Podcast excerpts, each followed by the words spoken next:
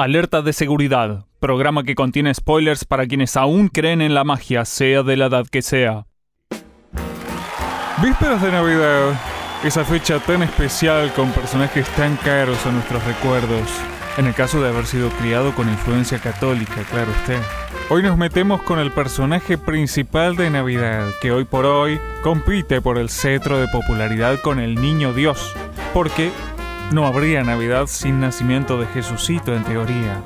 ¿O sí?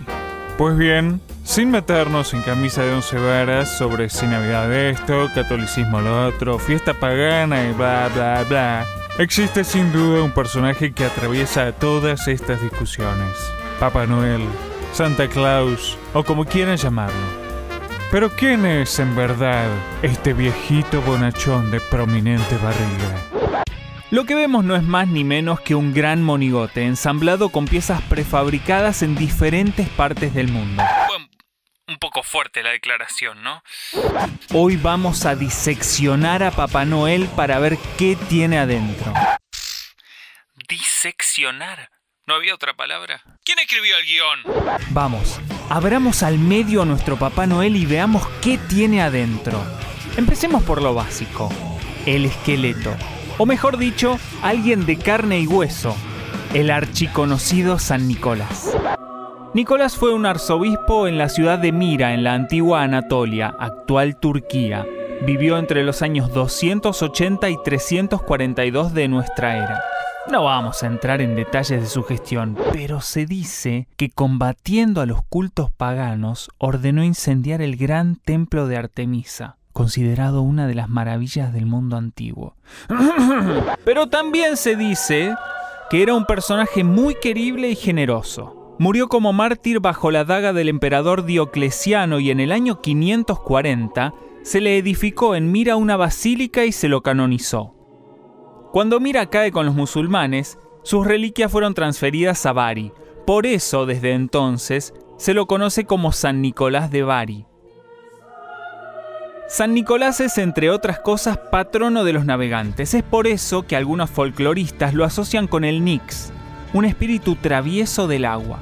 En la mitología germánica y sobre todo la escandinava, le rendían culto con ornamentos parecidos a embarcaciones a las que les untaban sangre de reno. Luego las colgaban de árboles donde hacían sacrificios humanos para complacer al espíritu de lo que con el correr de los siglos sería Papá Noel. ¡Apa! Una pieza no menor hemos descubierto, renos. Sigamos.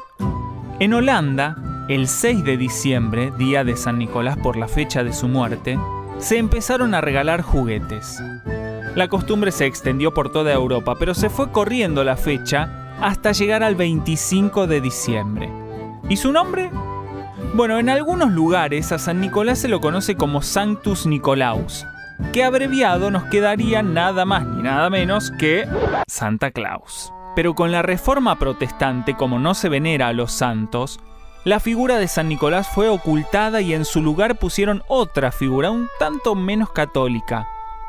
El Father Christmas inglés, algo así como un modelo más parecido a nuestro Papá Noel. Allí es donde se aprovecha para echar mano a antiguas creencias paganas para adornar al Father Christmas se toman elementos desde el dios cabra Dionisio hasta Odín. Y acá encontramos algo significativo. Según, de nuevo, la mitología escandinava, Odín era crucificado todos los años en el árbol Yggdrasil, el eje cósmico o la fuerza del mundo. Y ya tenemos otro elemento navideño de nuestro Papá Noel prefabricado. El árbol Yggdrasil terminaría convirtiéndose en nuestro árbol de Navidad. Pero para, Pisemos la pelota, repasemos todas las piezas encontradas. Tenemos nuestra figura de carne y hueso, San Nicolás. Tenemos juguetes holandeses. Tenemos el arbolito de Odín. Tenemos renos. ¿Y qué tal si ponemos la lupa en un elemento crucial de nuestro santa, su apariencia? ¿Por qué rojo y blanco?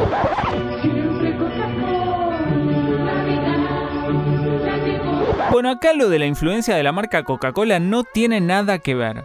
La imagen de Santa es netamente nórdica y como todo escandinavo que se precie de tal, se vestía con piel de animal, pelo para adentro y la parte roja para afuera.